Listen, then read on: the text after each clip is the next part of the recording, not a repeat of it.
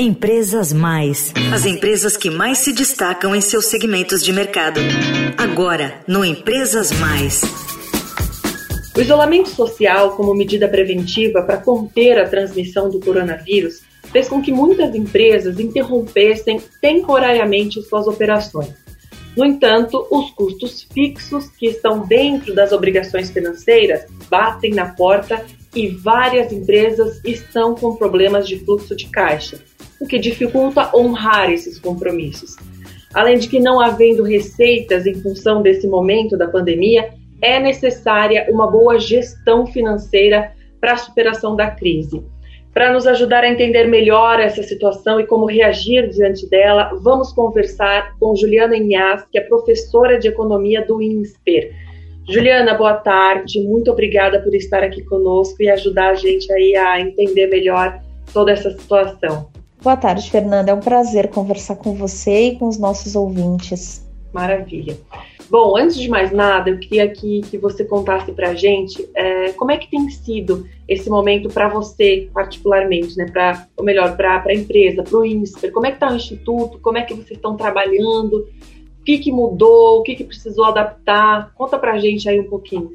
Bom, acho que como a, todos os brasileiros, a gente tem tentado da melhor forma se adaptar a esse novo momento, né? A gente está num ramo muito específico, que é o ramo de educação, é, que tem os seus desafios, porque a gente tem hoje no Brasil uma educação que ainda é majoritariamente presencial, nós éramos presenciais, né? Então nós temos um, um jeito de ensinar muito presencial e, e a gente preza muito por isso, não por ser presencial, mas a gente gosta de um método de ensino diferenciado que coloca sempre o aluno como centro da discussão e essa, esse contato entre os alunos, professores, essa rede de contatos que se faz ali dentro da sala de aula favorece bastante o aprendizado. Né? Então, a gente, é, por apostar muito nessa estratégia, teve, é óbvio, que se readaptar nesses tempos de crise e se readaptar bem rápido.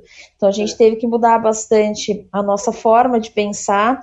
Uh, por sorte, a gente já vinha se antecipando a esse movimento, já existia aí há uns dois anos, pelo menos, projetos de pensar em educação, um modelo de educação que fosse um pouco mais é, misto. A gente ainda não tinha implementado, mas a gente já pensava bastante em como colocar novas tecnologias dentro é, do nosso esquema, da nossa forma de educar. Então, de fato, né, a gente já tinha isso meio que no nosso radar. A gente tem cursos que são muito mais é, disruptivos, no caso das nossas engenharias, que já trazem essa tecnologia é, de fato para o dia a dia, e a gente teve, na verdade, um, um, um, esforço adicional de acelerar essa onda. Então, a gente teve que se adaptar. É um processo, como todo mundo percebe, um pouco difícil no começo, porque a gente tem uma forma de pensar sempre muito tradicional, mas tem sido um momento de grande aprendizado. A gente tem percebido que esse, esse novo momento traz para a gente muitas oportunidades.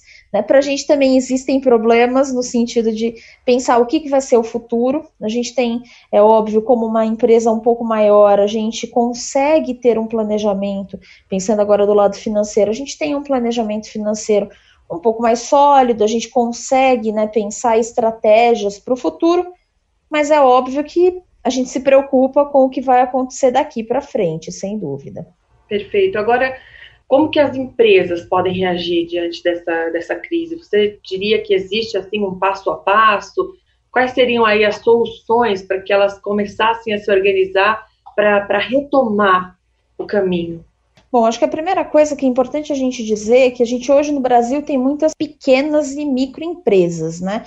Elas fazem parte aí de um, de um rol aí que hoje ocupa mais ou menos 27% do PIB. Então, a gente está falando aí de uma quantidade intensa de pequenas e microempresas que, de fato, fazem parte de um, de um produto, ou são responsáveis por uma quantidade ou por uma parcela importante do produto brasileiro, que está muito comprometido, né? Porque a gente não está falando só, é óbvio, dessas pequenas, eu acho que todo mundo sofre bastante com essa crise, mas essas micro e pequenas empresas, no geral, podem sofrer muito mais com problemas de caixa, de fluxo de caixa, porque, no geral, elas é, podem não ter tantos mecanismos para conseguir é, se segurar ou conseguir ter maior é, agilidade ou maior é, redes de proteção durante essa crise. Então, de fato, quando a gente está olhando o que acontece hoje com as micro e pequenas, uhum. acho que o Beabá, se a gente pudesse olhar lá para trás e saber que isso ia acontecer hoje, o ideal seria uma questão de planejamento financeiro,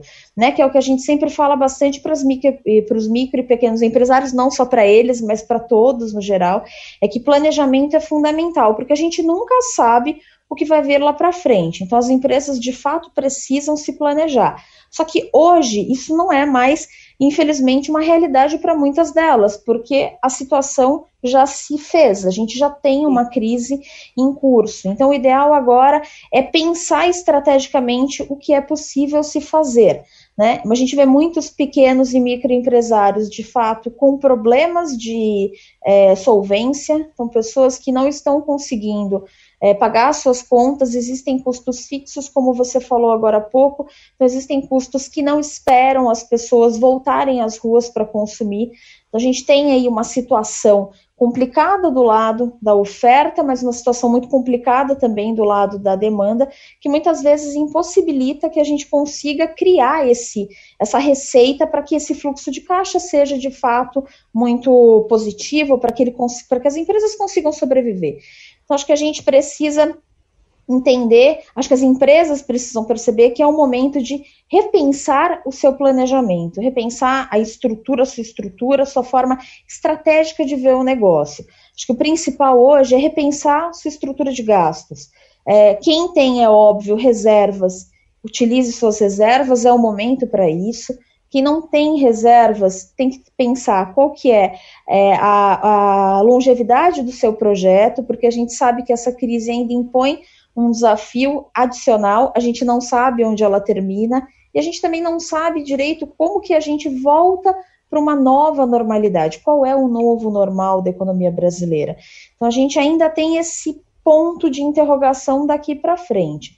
É importante que as empresas tenham isso em mente, porque elas precisam repensar então as suas estruturas, repensar o seu posicionamento no mercado, mas eu acho que é importante também elas perceberem que apesar de ser um momento muito delicado, também pode ser um momento de muito aprendizado e um momento de oportunidade.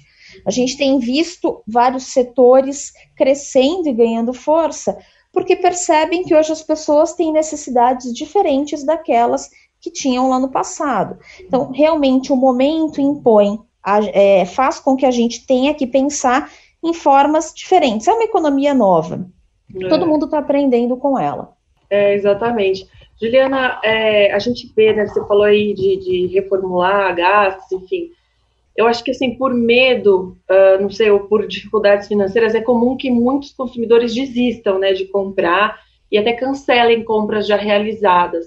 Além disso, também há um aumento na inadimplência, o atraso em pagamento. Então, nesse, nesses casos, o que é melhor fazer? Seria bacana as empresas assim, investirem no atendimento ao cliente, fortalecer esse, esse relacionamento entre fornecedor e comprador? Qual é o posicionamento ideal nesses casos? Acho que os, os, laços entre, tanto entre a empresa e o cliente, quanto o, posicionamento, né, os laços entre o, a empresa e o fornecedor são importantes. A gente está no momento em que todas as pontas estão muito fragilizadas, né? Então, o fornecedor ele precisa dessa empresa porque ele também precisa vender, ele também precisa continuar se colocando no mercado. Então é óbvio que ele vai preferir negociar condições melhores, repensar formas é, de fazer seus contratos, do que simplesmente ter uma empresa ou uma parceira que não tenha é, mais sua inserção dentro do mercado que pare as compras com ele. Então, certamente, os fornecedores vão preferir fazer negociações que muitas vezes é, não são tão, não, é, são menos vantajosas do que aquelas que eram feitas antes da crise, mas que consigam garantir um posicionamento aí no mercado, consigam garantir que eles continuem tendo um fluxo de recebimentos, ainda que não seja o melhor fluxo possível. Da mesma forma, as empresas têm que perceber que o consumidor ele também está numa ponta hoje ou num momento que não é tão favorável. A gente tem muita gente perdendo emprego, muita gente que deixou de receber porque era comissionado, porque está num, num, num, ramo que não está vendendo, ou muita gente está dentro de casa, com uma grande incerteza do que, que vai ser o futuro após essa crise. Então, a gente tem, na verdade, um consumidor que hoje, muitas vezes, ainda tem renda, ainda recebe salário, mas que está com tanto medo do que ainda está por vir que prefere não gastar. Então, é óbvio que a empresa, dentro desse processo, ela pode criar também um vínculo, um vínculo importante com esse consumidor, no sentido de criar condições melhores repensar as formas, por exemplo, de pagamento, de fornecimento, facilitando muitas vezes ou reduzindo custos que às vezes são factíveis para as empresas, criando parcerias. Né, pensando a possibilidade de parcerias, inclusive com outras empresas, para fornecer, por exemplo, um frete mais barato que possa ser até absorvido em parte pela própria empresa, porque isso faz com que a gente, é óbvio, nem todo mundo vai conseguir sair ganhando tudo que gostaria dentro dessa crise, mas talvez a gente consiga garantir um fluxo de recebimentos que não seja é, estancado em algum momento do tempo. Então a gente consegue garantir que a economia continue é, girando, né? As pessoas, as pessoas continuam comprando, as firmas continuam produzindo, os fornecedores continuam colocando o seu produto também em circulação, para que a gente consiga garantir minimamente uma circulação econômica. Acho que essas negociações nas duas pontas são muito favoráveis.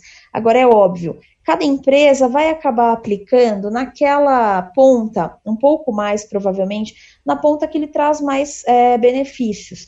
Nem, nem, sempre todas as, as, as todos os, os, as duas pontas né, vão ser igualmente favoráveis. Então, provavelmente, empresas que não conseguem negociar tanto com fornecedores, ou que tenham menos fornecedores, ou mais fornecedores descentralizados, Vão tentar, é óbvio, usar canais em que forneçam, favoreçam mais as negociações com consumidores. Empresas que dependam muito de poucos fornecedores podem tentar uma relação um pouco mais próxima com esses fornecedores para tentar reduzir um pouco seus custos, melhorar aí as sua, suas negociações, pensar em eventualmente reduzir um pouco os estoques para conseguir ter custos um pouco menores durante esse período e aí conseguir fazer com que a, o negócio sobreviva a esse período de pandemia.